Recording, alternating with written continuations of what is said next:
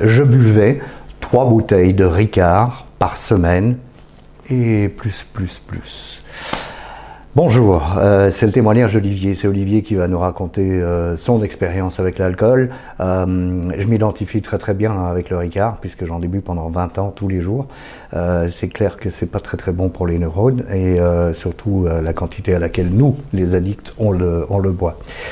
Euh, n'oubliez pas, parce que voilà, c'est toujours possible, envoyez-moi vos témoignages, euh, quelques lignes dans un email euh, pour me décrire votre expérience avec, les addictions, hein, quelles qu'elles soient. Ça peut être une autre addiction que l'alcool, bien sûr. c'est l'adresse email bonjour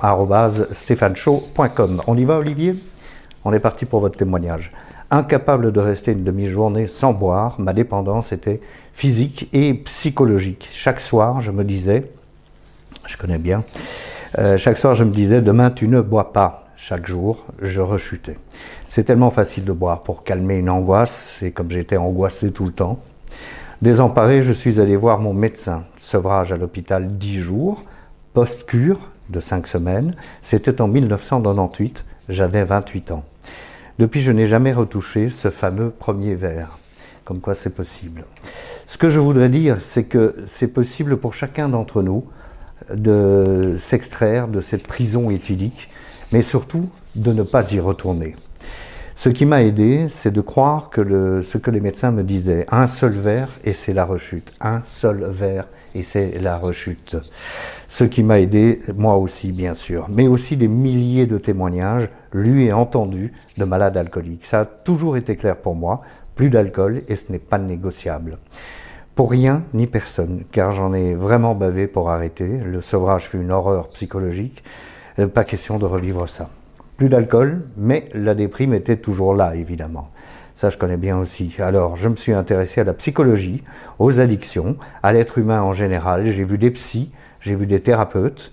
Mes souffrances ne, se nourrissaient de mon incompréhension, comprendre les mécanismes de l'addiction, des émotions, des vieilles blessures, etc ça aide, c'est vrai, je suis d'accord avec vous Olivier. Arrêtez avec c'est à cause de... C'est bien moi qui versais ce poison dans mon gosier et personne. Dans tous les cas, je préfère être déprimé que d'être sous l'emprise de l'alcool. Une déprime, ça passe et ça se soigne. Une déprime plus de l'alcoolisme, c'est beaucoup plus compliqué. J'ai mis du temps à chasser un dur sentiment d'injustice. Pourquoi moi, je suis interdit d'alcool? Et moi aussi, hein, ça me pompe l'air parce qu'il y a des vins, des grands vins que je n'ai jamais bu et que je ne pourrai donc jamais boire. Pourquoi est-ce que je suis interdit d'alcool? Aujourd'hui, je comprends que c'est plutôt une chance, un cadeau, plus qu'autre euh, chose. C'est loin d'une punition, il suffit de voir les dégâts que provoque ce produit et comment la vie est bien plus simple sans. Ceux qui peuvent boire modérément ne savent pas, ils ne comprennent pas. Je crois que sur nous, l'alcool a un effet très différent, sinon tout le monde serait alcoolique. Et si l'alcool a un effet différent, l'abstinence également.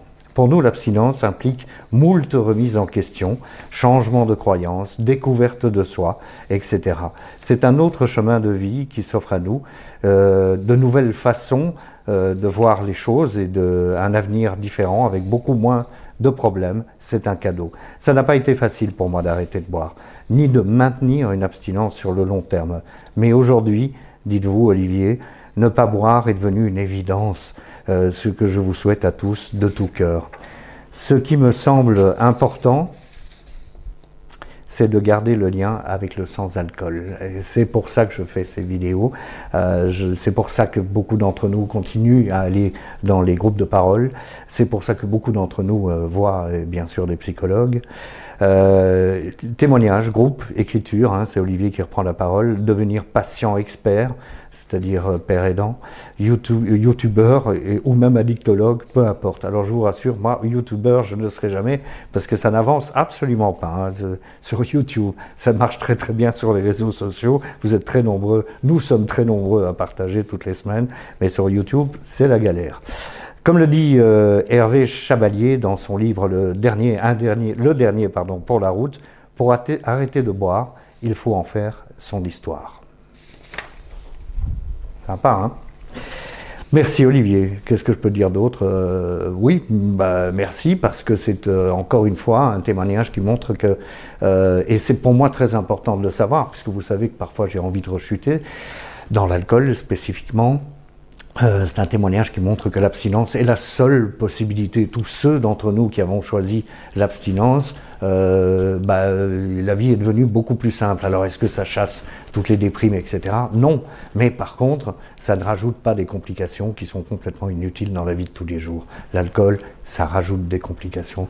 En tous les cas, comme nous le buvons, encore une fois, ceux qui boivent de l'alcool et qui ont cette chance de pouvoir boire de l'alcool raisonnablement, il n'y a pas de problème, l'alcool c'est très bon, c'est très agréable, mais voilà, nous on ne peut pas.